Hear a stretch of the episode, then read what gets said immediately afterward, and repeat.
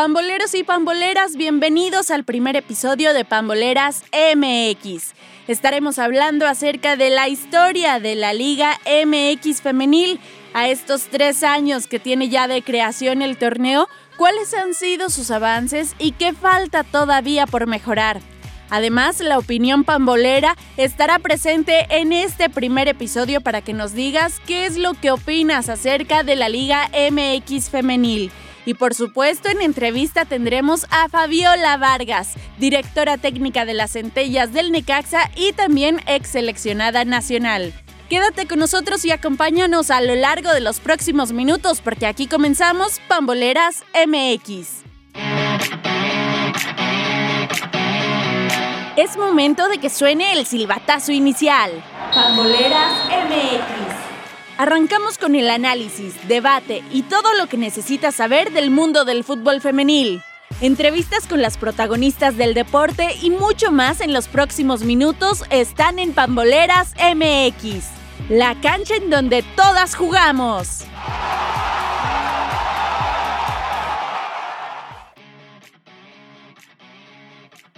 Pamboleras y pamboleros, es un gusto recibirlos nuevamente en este espacio que está destinado para hablar acerca del fútbol femenil, principalmente en México debido a que vamos a estar analizando la Liga MX femenil de nuestro país, pero también estaremos dando más información acerca del deporte a lo largo del mundo y es que hay mucho de qué hablar a pesar de que todas las ligas están pausadas o bien canceladas a causa de esta pandemia. Y me parece importante también decirles que nos pueden seguir a través de nuestras redes sociales, búscanos como arroba pambolerasmx en Facebook, Twitter y también en Instagram para que no te pierdas nada del contenido que estamos subiendo para ti todos los días las historias más importantes y por supuesto actualidad del deporte femenil ¿Qué es lo que está pasando con las ligas ahora con esta pausa? Algunas ya fueron suspendidas, otras más todavía estarán regresando a la actividad. Así que todo esto lo puedes encontrar a través de nuestras redes sociales. Y para comenzar este primer episodio, antes que nada quiero agradecerles que nos acompañen en esta aventura llamada Pamboleras MX que estamos emprendiendo y espero tener también sus comentarios a través de nuestras redes sociales para que ahí nos puedan hacer sugerencias, nos puedas hacer también alguna aclaración o nos puedas hacer comentarios acerca de lo que te gustaría escuchar en este podcast. Y por supuesto también Opinión Pambolera es el espacio destinado para que tu voz también sea escuchada aquí en Pamboleras MX. Así que pues vamos a seguir con la información porque vaya que tenemos muchísimo de qué hablar.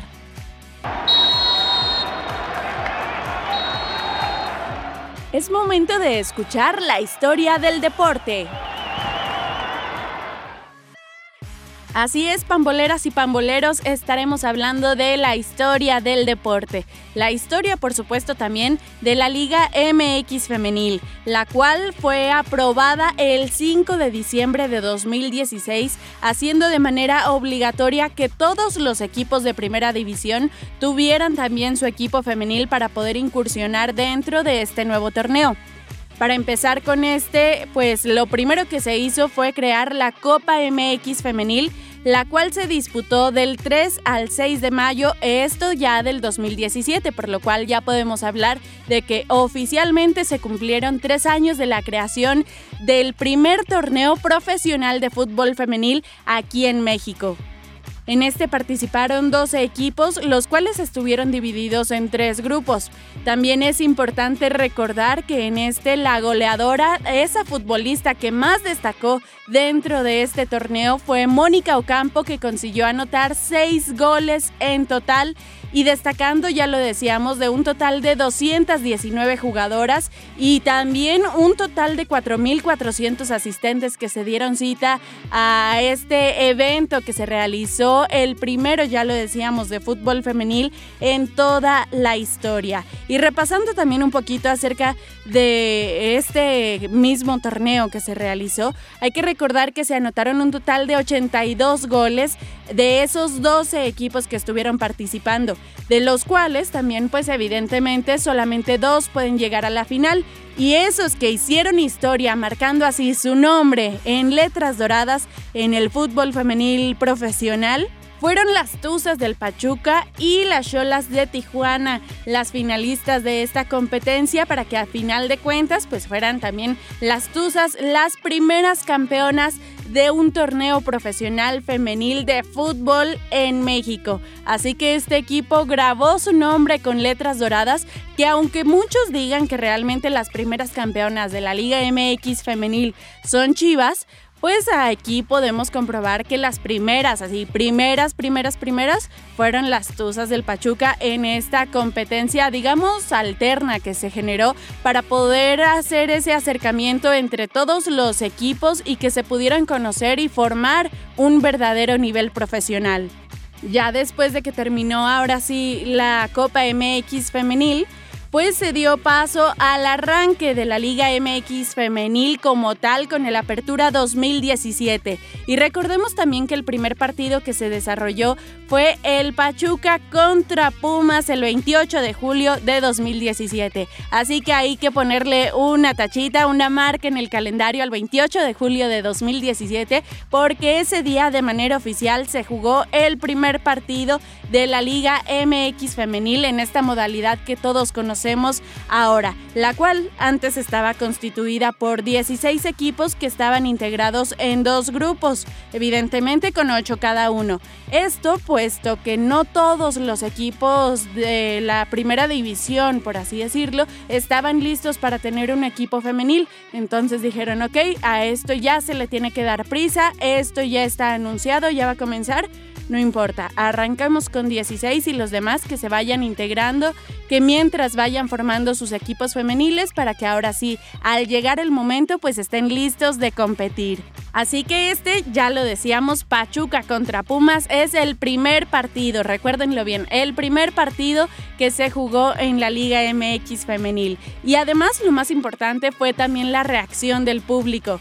Hubo 13.000 asistentes que estaban ya esperando poder ver fútbol femenil en nuestro país. Y esto, bueno, ya estaremos hablando más adelante acerca de la asistencia que se ha dado y de lo histórico que esta ha sido para nuestro fútbol al llegar a la recta final de este Apertura 2017, pues justamente quienes inauguraron este campeonato, que fueron las Tuzas del Pachuca, llegaron también a la gran final enfrentándose ante las Chivas.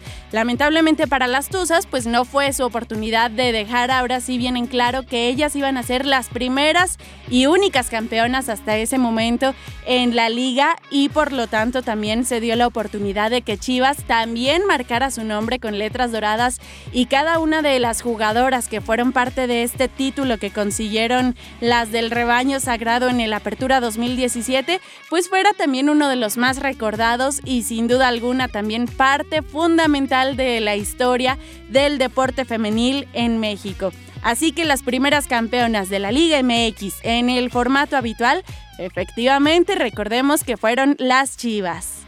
Ya para 2018 en el clausura, pues cambiaron un tanto las cosas. Efectivamente se fueron viendo los equipos más fuertes en esta modalidad femenil, tanto como lo fueron Rayadas, Tigres, Chivas, América, pero al final se dio lo que muchos esperaban después de ver la reacción tan importante que generaba el fútbol femenil en la Sultana del Norte.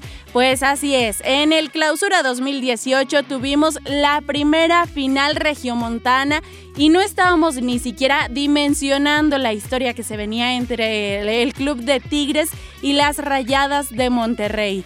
Recordemos que esta primera final ya acaba de cumplir dos años de haber sido el primer título de Tigres en el cual se tuvieron que ir hasta la tanda de penales, pero lo más importante, la respuesta que hubo por parte de todo el público, de todos los aficionados que esperaban ver el deporte femenil se hicieron presentes en el gigante de acero, teniendo un, total de 51.211 asistentes. Esto fue un récord completamente histórico para el fútbol femenil a nivel internacional.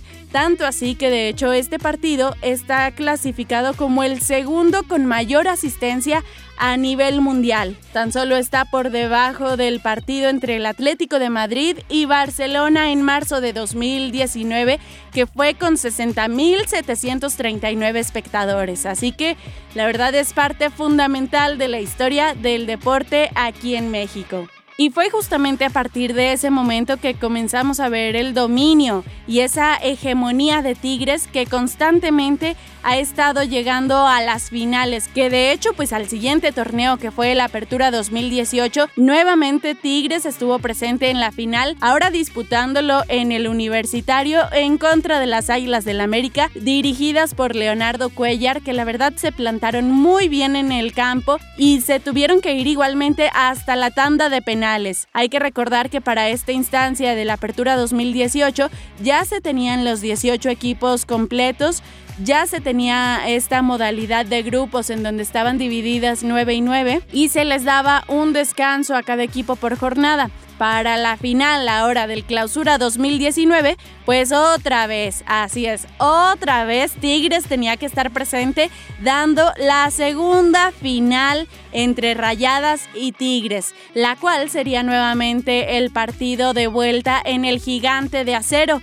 lo que al parecer pues le caía muy bien a Tigres porque ya se le estaba acomodando de buena manera el coronarse en patio ajeno. Y esta vez no iba a ser la excepción y con un marcador global de 3 a 2, exactamente, Tigres consiguió su segundo campeonato dentro de la Liga Femenil. Así que la historia pues estaría muy cerca de repetirse en el Apertura 2019, en donde Rayadas y Tigres otra vez haciendo énfasis en esa hegemonía que los equipos regiomontanos han estado haciendo en esta eh, liga femenil, pues ahí se hicieron presentes de muy buena manera y otra vez en el Apertura 2019 estuvieron en una final estos dos equipos. Ahora nuevamente era turno de cerrar en el gigante de acero y lo cual pues ya traía evidentemente muchos fantasmas para las rayadas que ese torneo terminaron como líderes generales, consiguieron récord de puntos e hicieron creer a su propia afición y lo más importante a cada una de sus jugadoras que sí se podía, que ahora sí como dicen la tercera es la vencida. Y efectivamente así fue. Ahora sí en esta final, Rayada se coronó campeonas hace algunos meses apenas de la primera vez que pudieron alzar el título de campeonas después de todo el esfuerzo que habían hecho, pues ya muy merecido el título que tienen. Enfocándonos ya ahora sí en los avances que ha tenido la Liga MX femenil, pues es importante recordar que el primero de ellos considero yo fue el llegar hasta ser 19 equipos.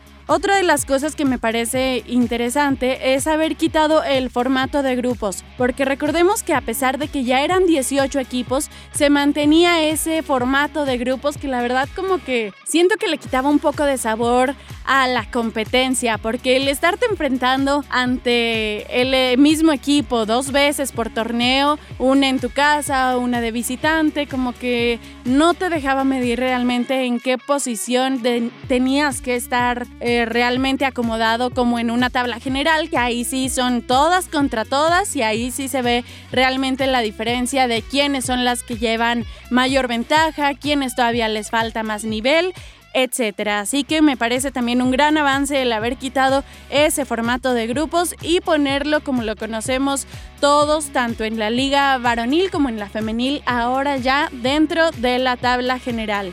Otra cosa muy importante que hay que recordar que se dio también durante la apertura 2019 es este patrocinio que se suma a la liga femenil, porque antes nada más era la liga MX femenil no como la de varones, que es por ejemplo la Liga BBVA MX. Ahora sí, pues en ese momento se anunció que también sería la Liga BBVA MX femenil. Pero te preguntarás, ¿y esto qué impacto tiene? ¿Nada más es como para darle publicidad o qué es lo que está pasando? Y déjame decirte que no.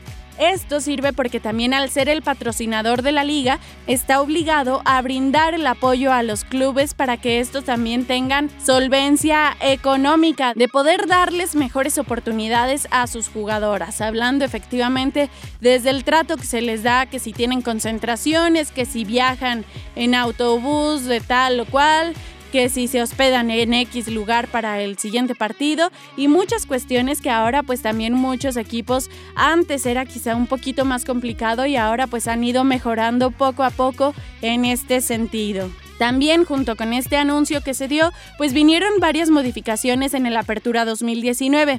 Entre ellas es que la edad de competencia también se cambiaba, siendo de máximo de 24 a 25 años de edad. Así que ya las futbolistas de 25 años de edad podían participar sin ningún problema también dentro de esta liga así como el registro de mayores que en vez de ser de 5 jugadoras pasaría a ser de 6. Y también un tema muy importante es que admitieron a las jugadoras mexicoamericanas, esto para que hubiera mayor competencia también dentro de las mismas jugadoras y también con esto se puede nutrir un poco más la selección nacional, que es uno de los objetivos y puntos claves de esta liga femenil. Ahora ya nada más sigue siendo un punto a tratar el tema de las extranjeras. ¿Cuándo podrá haber incorporación de extranjeras a la Liga MX femenil? Así que ese punto pues todavía lo seguiremos esperando. Mientras tanto, lo que sabemos también es que al dar esta aprobación de jugadoras mexicoamericanas, lo que realmente hicieron es dar aprobación a jugadoras que tengan doble nacionalidad, que tengan la nacionalidad mexicana y una más. En este caso, pues sí, la mayoría son jugadoras que tienen la nacionalidad mexicoamericana, pero también hay varias que tienen otra nacionalidad, que no específicamente son de Estados Unidos, sino de otro país. Así que más adelante estaremos dando un repaso acerca de quiénes son esas jugadoras específicamente. Así que estos son solamente algunos de los pequeños pasitos que ha dado la Liga MX femenil, que apenas está creciendo, que apenas está agarrando como que forma realmente. Además también de los contratos de televisión, que ya se me estaba pasando mencionarles, que es muy importante que ahora todos, prácticamente todos los equipos de la Liga femenil cuentan con una televisora que está pasando sus partidos para que puedan ser vistos y disfrutados por muchísimas más personas. Así que prácticamente ya nada más falta saber qué es lo que va a pasar este año, si habrá algunas modificaciones dentro del reglamento y qué estará pasando por supuesto también con este torneo a causa de la pandemia que ya se ha desatado porque pues como lo, lo hemos visto en distintas ligas, por ejemplo en España, que ya cancelaron definitivamente y ya seleccionaron al equipo que sería campeón en esta temporada, siendo el Barcelona, pues aquí en México si se dan las circunstancias igual de que ya no regrese el fútbol femenil, pues las actuales campeonas serían el equipo de Tigres porque recordemos dentro de la tabla general que ellas están como líderes con 22 puntos y todavía un partido pendiente que fue ese contra Rayadas en la primera jornada. Así que, ¿qué te parece si ahora vamos a escuchar tu opinión acerca de estos avances que ha tenido la Liga MX femenil? Opinión pambolera.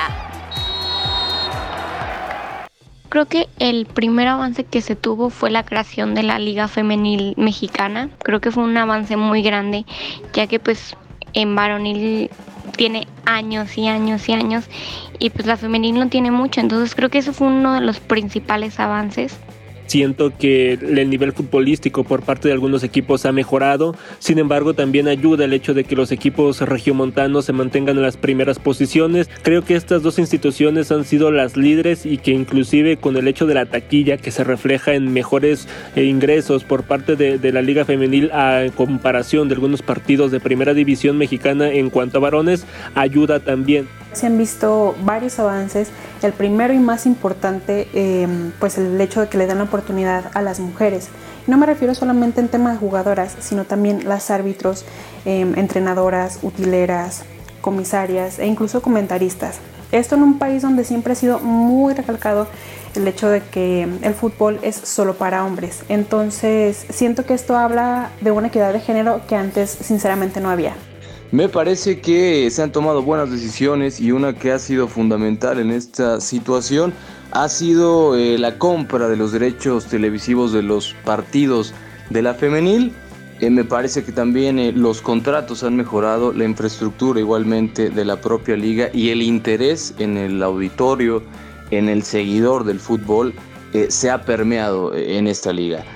Creo que todavía falta muchísimo camino por recorrer. Todavía no nos podemos comparar con otras ligas de otros países, una brecha salarial sabemos que todavía existe y no nada más en el fútbol femenil, sino en muchísimos trabajos que involucran a mujeres y hombres que las mujeres reciben un salario menor mejores condiciones en cuanto a salarios, también el hecho de, los viajes, la transportación, ha habido muchas quejas en torno a ello. Y en el punto administrativo, la inclusión de dos jugadoras extranjeras vendría a mejorar la competencia, además de las categorías sub 15 y sub 17 que pronto también estarán implementadas. Lo que me gustaría que en un futuro cambiara eh, sería la cuestión de salarios, que si bien es una liga que apenas está tomando auge, ellas son deportistas profesionales y siento que se les debería de remunerar como tal. También la posibilidad em, de que en su momento poder traer cierto número de jugadoras extranjeras, em, lo cual ayudaría muchísimo a fomentar la competencia. Un sindicato me parecería estar a tiempo, es un órgano creciente y daría de qué hablar sin duda alguna en un fútbol que hoy en día está tomando mayor seguimiento, mayor volumen y mayor eh, fuerza lo que es la liga femenil aquí en México. Las protagonistas del deporte están en La Charla. Pamboleras y pamboleros y ahora sí comenzamos con esta charla deportiva y es para mí un placer darle la bienvenida a Fabiola Vargas que nos está acompañando a través de Zoom con este, esta cuestión de la sana distancia para el primer episodio de Pamboleras MX. Ya lo saben, Fabiola Vargas actualmente directora técnica de las centellas del Necaxa y por supuesto también ex seleccionada nacional. Fabiola, gracias por acompañarnos en este proyecto. Bienvenida.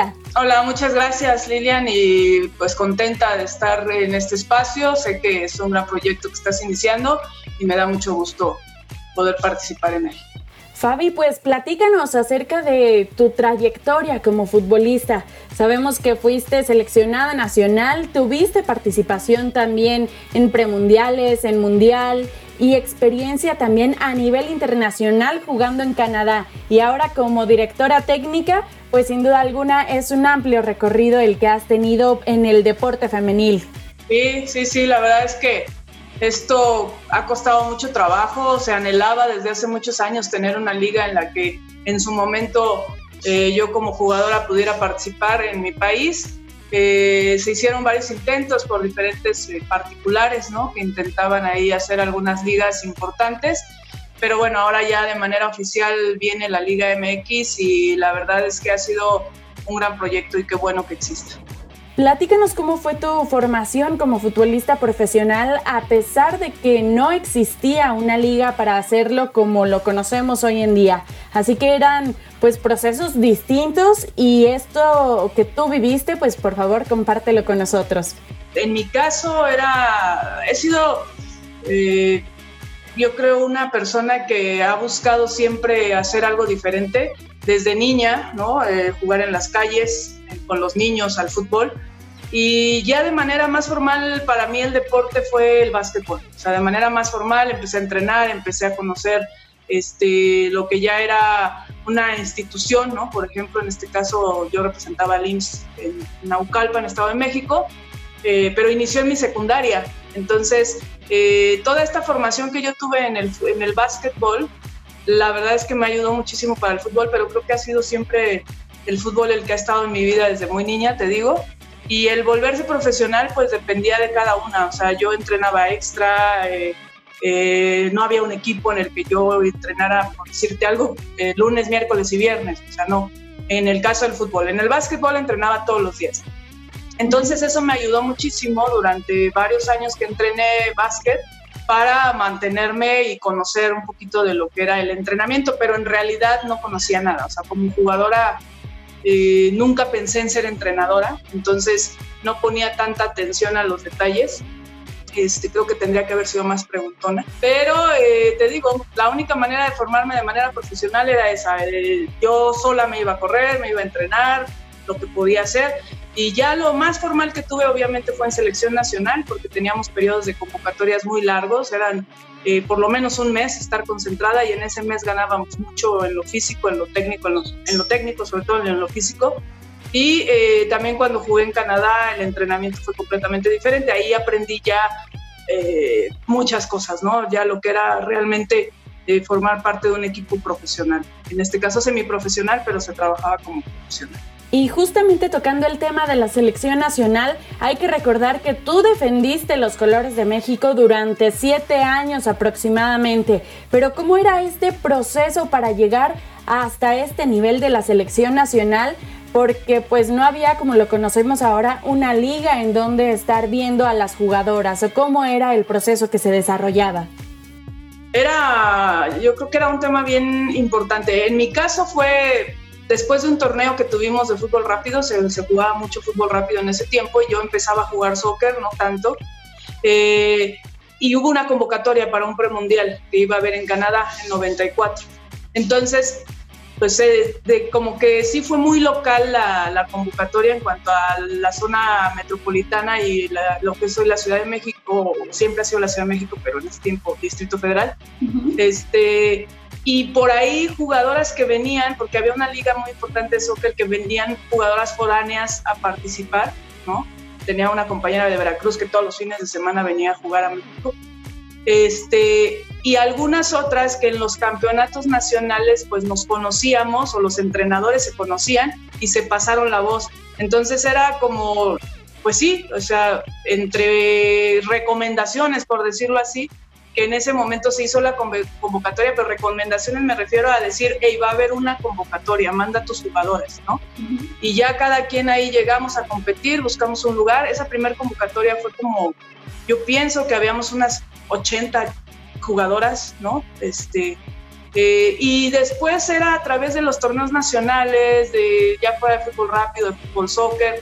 Todavía no había tantos campeonatos universitarios tan formales en los noventas entonces todo era a través, insisto, de los torneos nacionales de cada asociación que organizaba el sector amateur o algunos que incluso no eran formales y lo que se hacía en el fútbol rápido que era muy bueno.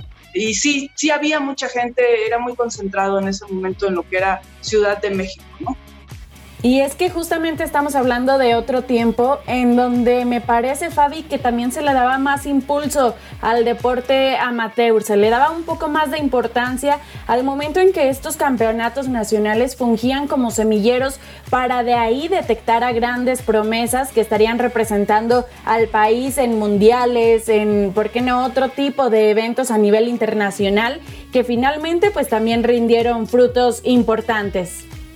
Sí, Sí, y fue así. Eh, también después ya más adelante, yo ya retirada en los 2003, 2000, 2000 este, eh, se inicia lo que son las Olimpiadas eh, nacionales. Entonces también ahí se empieza a detectar mucho talento, más joven, ¿no? Porque, por decirte algo, cuando yo fui a la primera convocatoria ya tenía 19 años, ¿no? O sea, si hubiese habido un sub-20 todavía hubiera alcanzado a jugar. Pero ya éramos generaciones que sí, grandes, ¿no? Eh, sobre todo en la primera convocatoria de la que estoy hablando, después fue bajando un poquito la edad, pero era, este, pues, había mucha eh, variante, ¿no? En ese aspecto de las edades y de tipo de jugadora también que llegaba, llegaba la que solo jugaba el fin de semana, llegaba la que entrenaba en su escuela o llegaba la que, como yo, por ejemplo, trataba de mantenerse eh, diario, ¿no? Y a lo mejor una profesional como en ese momento era Andrea Rodebao, que era la única que se dedicaba al 100% al fútbol. Ahora tú cuando dijiste, bueno, yo quiero jugar fútbol, quiero hacerlo de manera profesional, ¿cuáles fueron esos retos a los cuales te enfrentaste por estar en una sociedad machista en la que quizá este deporte se ha visto que comúnmente suele ser para los hombres? ¿Cuáles, cuáles han sido esos retos a los que Fabiola Vargas se tuvo que enfrentar? Mira, siempre creo que se ha tratado de convencer a los demás. O sea, yo desde que recuerdo y desde niñas, y lo, he analizado hoy que ya soy adulta y que he pasado tantos años, eh, que siempre he ido como en busca de demostrar, ¿no? O sea, siempre es a través de demostrar que eras la niña que juega con niños, entonces tenías que demostrar que, que sabías jugar fútbol o que te estabas divirtiendo al final a esa edad. Pero después siempre ha sido buscar eh, ese espacio, ¿no? A través de nuestras acciones, de nuestros retos propios y de poder, y de una gran pasión. Yo creo que también tiene que ver eso, una gran pasión. Te puedo asegurar que la generación eh, que, que, estuvo conmigo en la selección nacional, por ejemplo, éramos puras apasionadas por representar a nuestro país, por vivir ese momento mágico de cantar el himno nacional en, en un estadio y poder dar lo mejor dentro de una cancha, el orgullo nacional, de verdad era una vibra impresionante y yo creo que es eso, o sea, no te, bueno, al menos no me importaba realmente lo demás, o sea, yo como que nunca puse mucha atención en si me decían que no, si me decían que no era para mí, o sea, para mí lo natural era eh, ir en, en, en una línea y buscarlo de cualquier manera, o sea, no, no sé, nunca me detuve. Y ahora en este tiempo, ¿crees que esta lucha todavía se mantiene en curso vigente o qué ha cambiado en cuanto a esta lucha para saber que las mujeres también pueden brillar dentro del fútbol? Sí, sí, sigue. Eh, tanto como lucha tal vez, pero más bien te digo, es como cambiar paradigmas, cambiar conceptos, darnos cuenta de que hoy en día hay muchas mujeres que saben de fútbol, no solamente en la cancha, sino en la narración, sino en el periodismo, en nosotras como entrenadoras, las directivas, la, muchas áreas que se han abierto, que estaban ahí como una este, bomba a punto de explotar, ¿no? Y que hoy que se abrieron las puertas, bueno, pues quienes han estado preparadas eh, o, o quienes hemos buscado, porque la realidad, es, eso lo tengo bien claro, no ha llegado. Nosotros hemos tenido que buscarlo, o al menos en mi caso, desde el día uno que se anunció la liga, yo empecé a buscar la oportunidad también, porque soy así, me, me propongo algo y lo busco. Entonces, hoy en día me parece que sigue siendo este tema de, ganar credibilidad, ¿no? De, que si nos dan el espacio, entonces ahora tienes que dar lo mejor de ti para poder ganarte esa credibilidad y mantenerte, ¿no? Que eso también es bien importante, porque igual puedes llegar, pero no a lo mejor no pasa nada, ¿no? Hoy se trata de que pase algo y es algo que yo tengo bien claro y se lo digo a mis jugadoras, tenemos que trascender y a esta vida a eso venimos. Y es que justamente hablando acerca de la Liga MX femenil, conocemos el proyecto que se tiene y lo que se espera de esta y también sabemos lo que ha avanzado, pero es cierto que todavía faltan muchos detalles por cumplir para poder competir de tú por tú con ligas internacionales que ya tienen muchísimos años de haberse creado. Y respecto a esto y la experiencia que tú tienes, pues ¿cuál es la visión que tú tienes para este proyecto del fútbol femenil en México? Sí, sí, yo creo que la liga ha tenido muy, eh, muy bien pensado el proyecto. O sea, todo lo que han hecho en cuanto a las edades, a los tiempos, cuántas sí, cuántas no, este, la integración de mexicoamericanas en el momento en que se integraron. O sea, todo este tipo de cosas han sido detalles muy importantes porque, y muy puntuales sobre todo, porque han llevado a la liga por buen paso, ¿no? Eh, sí falta mucho por hacer. Sobre todo eh, yo trabajo mucho con la cultura deportiva de las jugadoras, porque llega una jugadora por decirte que, que, en su ciudad natal es muy destacada, pero solo jugaba el fin de semana. Entonces aquí viene, muestra algunas cosas y entonces ahora le tienes que enseñar que se convirtió en un atleta. ¿no? Y eso es lo que la liga ha, ha traído para la futbolista mexicana, esta, eh, este cambio de vida, ¿no? Además de, por supuesto, formar parte de, de una institución tan eh, importante como es cada uno de los clubes, ¿no?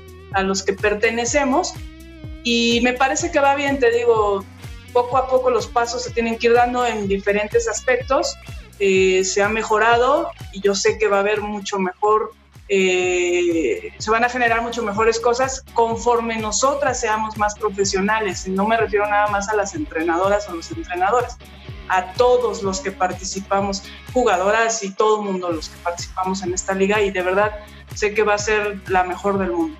Y es que efectivamente es algo, un trabajo en conjunto en donde no nada más podemos exigirle a las jugadoras o a la directiva, sino que también uno como aficionado y como parte de los medios de comunicación debemos dar un seguimiento oh, de cerca a lo que están haciendo dentro de la Liga MX femenil para conocer, como decías, lo que se está haciendo bien y en lo que hay todavía que mejorar. Sí, sí, es muy importante conocer más allá de lo que se ve en la televisión. Yo creo que eso eh, les va a dar muchas armas para hablar. Yo tuve un proyecto y el proyecto continúa y me, o sea, con mi afán de, de, querer que el fútbol femenil fuera mejor en mi país, quise promoverlo y quise hablar de él.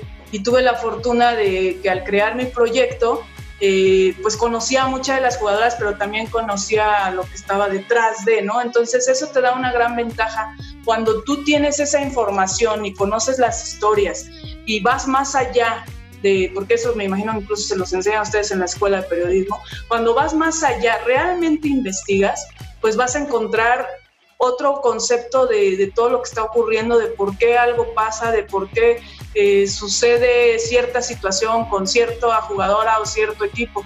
Entonces, lo que tú dices es bien importante, pero es informándose, porque yo creo que hoy en día se ha acostumbrado mucho el, eh, los medios a, a como a copiarse un poquito la información, a medio tratar de tenerla, ¿no? Y no hay como platicar con, con la persona que es la involucrada, el, protagonista de esa historia que alguien quiere contar, ¿no? Entonces, eh, yo invitaría a eso, como lo he repetido ya en varias conferencias de prensa, porque tuvimos una época muy difícil, como la hemos tenido, eh, en la que se hablaba, pero realmente no se estudiaba qué estaba pasando, por ejemplo, con nuestro equipo, ¿no? Entonces, es muy importante, sí, que también en las narraciones, por ejemplo, los nombres, ¿no? Este, los pequeños detalles, pero también se agradece lo que han hecho. Creo que se han abierto muchos espacios, te decía al inicio, se abrieron muchas oportunidades para gente que yo me acuerdo que me llegaron a rechazar algunas personas que hoy están en el fútbol femenil y que, bueno, pues al final se dieron cuenta que sí hay un producto y que sí hay que hablar de él y que eso nos va a ayudar muchísimo para que esto también eh, crezca. Y es que retomando este comentario que nos hacías acerca de tu paso por el fútbol internacional, hay que recordar también que estuviste jugando en Canadá en el equipo Omega Soccer. Así que platícanos un poco más acerca de cómo fue este proceso tanto de adaptación como de llegar también al fútbol en otro país. Sí, sobre todo salir del país. Yo creo que tuve una referente que en su momento fue Andrea Rodebau, porque yo me enteré que ella había jugado en Japón. ¿no? Entonces la conocí, la veía y todo. Y pues vas generándote sueños, ¿no? Primero era pertenecer a la selección nacional, ya lo había logrado, y después dije, bueno, quiero jugar en otro país, ¿no? Quiero jugar en otro país.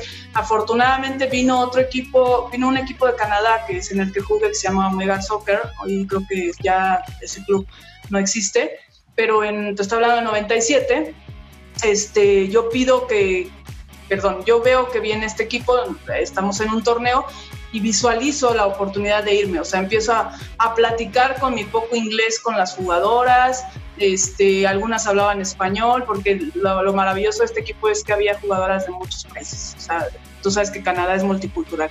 Entonces, este, empiezo a tener una relación ahí con las jugadoras durante el torneo y yo estaba, nunca me, yo nunca he pedido que me, que me regalen nada, entonces veía al entrenador y, yo decía, tengo que dar mi mejor esfuerzo para que me vea, para que destaque, para que él diga, oye, esa muchacha, ¿qué? ¿No?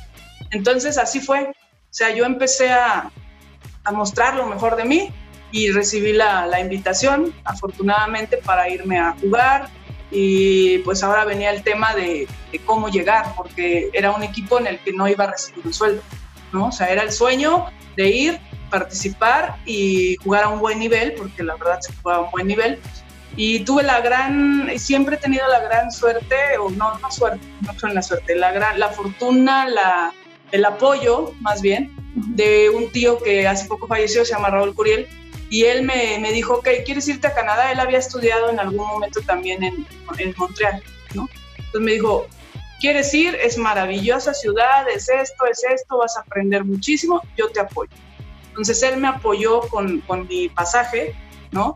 Y ya estando allá, pues viví en casa de mis compañeras, eh, trabajé, estuve jugando y al mismo tiempo trabajaba. La verdad fue una experiencia maravillosa porque aprendí muchísimo. Te digo, hablaba muy poco inglés, entonces este, lo que hacía para comunicarme era tener un diccionario todos los días, lo leía y empezaba como a armar las frases hasta que un día pude hablar mejor. Este, tenía, te digo, afortunadamente gente que hablaba también español y conocí otras culturas. Hay muchas anécdotas que me pasaron ahí desde que me dieron una cuenta de correo electrónico en ese tiempo para comunicarme con alguien cuando ya me regresaba y no sabía qué era eso, ¿no? Este, hasta otras, ¿no? Muy, muy curiosas. Pero sí es un cambio de, obviamente, de cultura, la familia, la dejas por muchos meses, entonces, este, extrañas tu comida, tu casa, pero valió la pena, valió la pena muchísimo. Me ofrecieron incluso una beca en Estados Unidos, pero él, eh, viene al mismo tiempo en que inicia el proceso para el Mundial del 99, entonces yo decido mejor regresar a México para empezar este proceso y bueno, pues es una decisión que tomé, que, hoy pienso que a lo mejor podría haberlo hecho diferente, pero no me arrepiento, ¿no? Y ya, este, así fue, fue, y todavía tengo contacto con las chicas del equipo. Y es que ahora esta faceta de haber estado en Canadá, todo esto que nos cuentas, creo que aporta muchísimo al conocimiento y a la experiencia que tienes ahora también para entender a tus jugadoras y saber identificar las necesidades que ellas están mostrando y con las cuales si se llega a solventar pues podrían tener un mejor desempeño, no nada más en lo profesional, sino también en lo personal.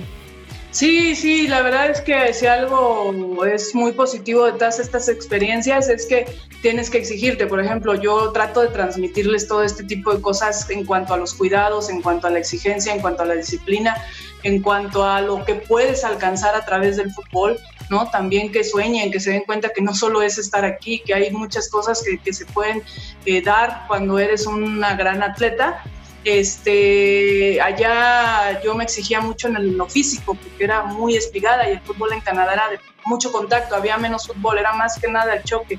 Entonces tenía que entrenar más, eh, aprendí que tenía que salirme a correr antes que los demás todos los días, eh, muchas cosas, ¿no? Que tenía que hacer extra para poder competir con ese tipo de jugadora que me encontraba en esos partidos. Entonces, todas estas experiencias y también en selección nacional, a mí me tocó jugar contra Mia Hamm, contra Michelle Lakers, contra toda esa generación de futbolistas estadounidenses que lo ganaron todo. Entonces, para competirles a ellas, no podías quedarte atrás, no podías dejar de, de seguirte entrenando en todos los aspectos. Y la verdad es que eso creo que me ayudó muchísimo para pues ser lo que, lo que hoy soy para transmitir a, las jugadoras y darles las mejores herramientas para su desarrollo. Ahora, Fabi, también la experiencia que tienes a nivel de selección nacional es muy importante recordar que estuviste en premundiales, estuviste en mundial y también ahí pudiste darte cuenta del nivel de competencia que se tiene a nivel internacional y de lo que se estaba haciendo bien en México y compararlo quizá de alguna manera también con lo que se sigue haciendo bien o mal aquí en nuestra selección nacional mexicana. Muchísimo, muchísimo. Yo mi primer, bueno, el premundial que jugué fue algo, eh, fue una experiencia que me hizo ver que no hacíamos nada acá. O sea, que, que, realmente eh, lo que hacíamos que en el fútbol de nuestro país no, no tenía nada que ver. O sea, yo en mi inocencia, a esa edad, algo que no se me olvida es que terminamos de jugar contra Estados Unidos, nos golearon 9-0 y aún así hoy lo sé, hoy sé por qué lo hacen, pero cuando vi que todavía trotaron terminando el partido, ¿no? Para volver a la calma, que hoy sé que se hace por eso, pero en ese momento yo no sabía, dije, ¿cómo es posible que estas mujeres nos acaban de ganar? Se hicieron un gran esfuerzo y todavía están haciendo algo extra, ¿no? O sea, digo, eso era parte de lo que yo no sabía. Y además de eso, las niñas se les acercaban y les pedían autógrafos y era una cosa impresionante, ¿no? Este, ver sus cuerpos, cómo estaban atléticas, eh, cómo jugaban, la velocidad a la que jugaban. A Michelle Akers nunca se me olvida, yo la escuchaba cuando remataba, ¿no? O sea, el, el, sonido que hacía con su remate era... Entonces te das cuenta de que había mucho por hacer. Nosotros tuvimos 15 días de preparación, o sea, no era nada y ellas llevaban juntas prácticamente 10 años jugando. Y es que debemos reconocer también que actualmente sigue existiendo esa diferencia, pero conforme sigue avanzando este proyecto de la Liga Femenil, ¿crees que se pueda competir de tú a tú a países que siempre figuran en los primeros lugares, en los mundiales, en los premundiales y en cualquier tipo de competencia a nivel internacional? Sí, sí, la realidad es que sí nos llevan ventaja, o sea, es eh, otra forma de trabajo, otra cultura pero yo creo que hoy en día, insisto, nuestra cultura ha cambiado, nuestra mentalidad ha cambiado. Tiene mucho que ver que tú como cabeza les metas esa idea de que pueden lograr las cosas.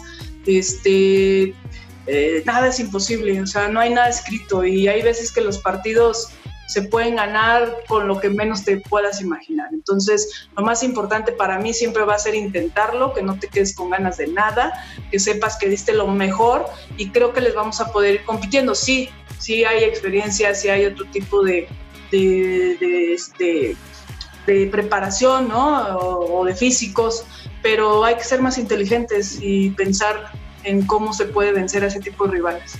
En esta experiencia que has tenido como futbolista y ahora como directora técnica de fútbol, ¿cuál ha sido tu mayor reto o las dificultades a las que te has enfrentado? Y si alguna vez te ha dado miedo el decir, híjole, no puedo, esto es demasiado, no puedo con tanto, o si alguna vez has sentido algo similar a eso. Fíjate que miedo nunca he tenido, eso creo que el miedo nunca ha pasado por mi mente, más bien creo que el, reto siempre está en eh, buscar cómo, tener herramientas, tener conocimiento. Como jugadora en su momento, creo que era pues, que me orientaran, ¿no? O sea, porque yo hoy, hoy que soy entrenadora, digo, en el fútbol, ¿eh? específicamente, porque en el básquetbol sí lo hicieron, nunca tuve una orientación real de la formación de una jugadora. O sea, por eso para mí tan importante ahora la, la, formación, porque nunca tuve un entrenamiento donde me dijeran es esto, esto y esto. O sea, no. Eh, creo que eso, que me dieran herramientas, que me dieran, ese era el reto más grande para mí, porque nunca tuve miedo, siempre quise enfrentar a quien fuera, eso creo que es de uno, ¿no? El creer que, puedes lograrlo.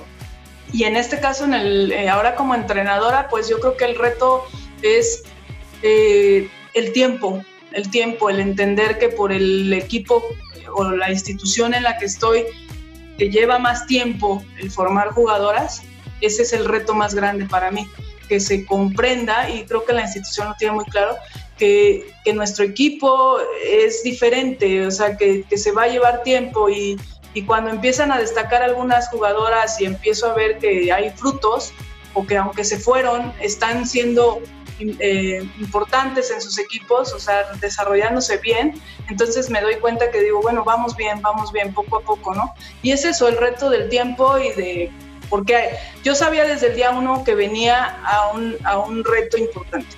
Entonces ahora te digo, es el tiempo nada más que ojalá me lo den para que podamos tener más eh, y mejores resultados. Y es que también esta experiencia que tienes, que tuviste como futbolista y ahora como directora técnica, también la estás transmitiendo a tus jugadoras. En el caso de las centellas, pues haciendo que vaya formándose un estilo de juego propio, unas características propias de tu equipo y también que tus jugadoras entiendan lo que es llegar a estar en este nivel profesional. Sí, sí, yo siempre lo he hecho. Lo más importante o la meta más corta es superarnos a nosotras mismas. Eso tiene que ser lo primero. Este, siempre que enfrentemos a alguien lo vamos a hacer de tú a tú, no me importa quién sea. O sea, no, no puedes tener temor ante nadie, eso es bien importante. Y les hemos competido a los equipos que tienen mejores jugadoras, o no mejores jugadoras, perdón, ese, es equivocado ese término, con más experiencia, porque mejores no, sino que tienen más experiencia. ¿No? Y, creo que eso habla de que todavía hay momentos en los que se está mostrando que se puede competir, pero también que se necesita de más trabajo. El punto número uno ha sido cambiarles el chip a las jugadoras, o sea, que entiendan de qué se trata el profesionalismo, que entiendan eh, que se tienen que ganar su lugar, que aquí es todo a base de esfuerzo, de disciplina y de entrega, o sea, puedes ser la mejor jugadora del mundo, pero si no tienes disciplina, aquí no cabes.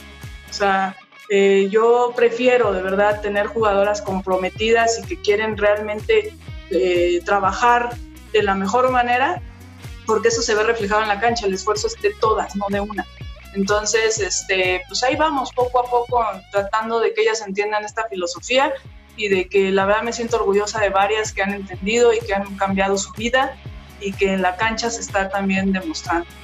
Fíjate, Fabi, que con esto que mencionas me recuerda mucho a ese partido que tuvieron el 29 de marzo de 2019 contra Tigres en el estadio universitario.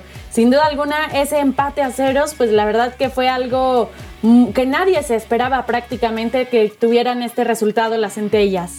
Este fue una experiencia muy, muy hermosa, así la, la llamo yo, porque nos pasaban cosas en el camino que no podíamos controlar nosotros. O sea, cuando el autobús se descompone, yo dije, bueno, esto no está en mis manos, este, tendremos que, esperar a ver qué sucede, en fin, ¿no?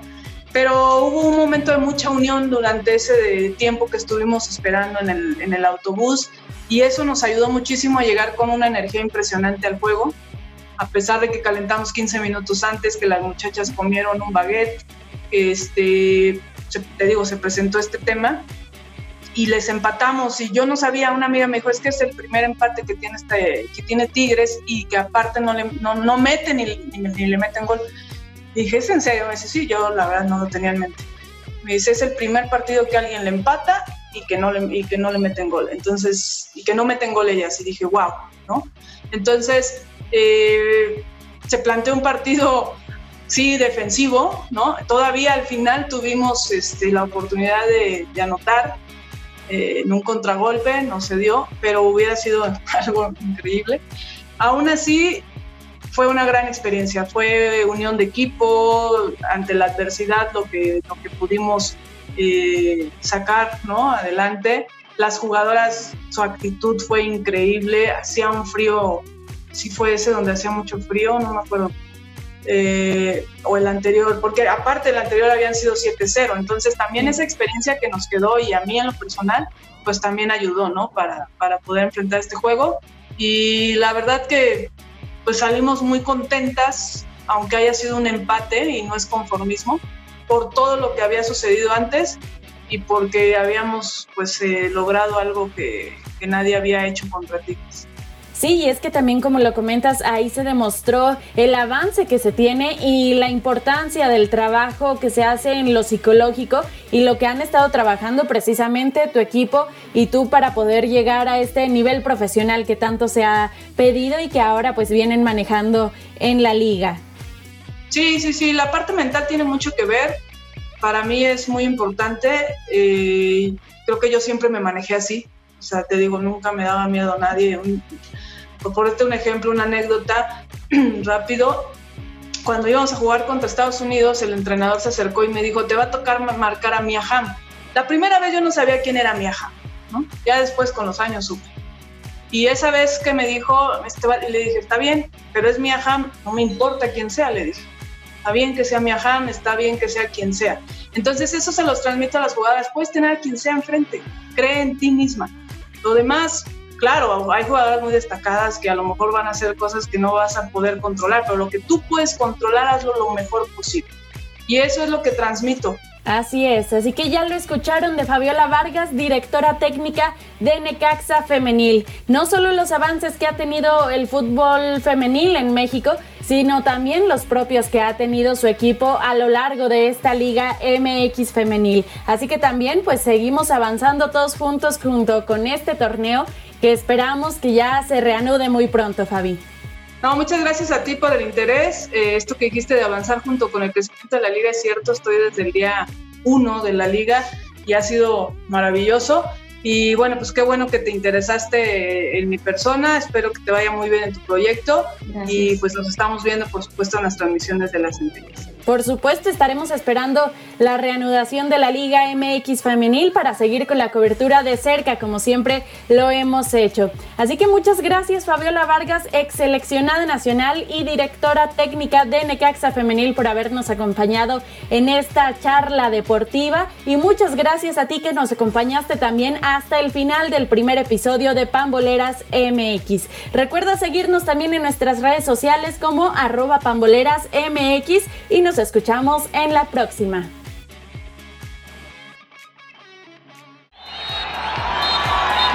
Silbatazo final para Pamboleras MX. Te esperamos en la próxima emisión con más contenido, entrevistas y lo mejor del deporte femenil en Pamboleras MX. Pamboleras MX. Todas jugamos.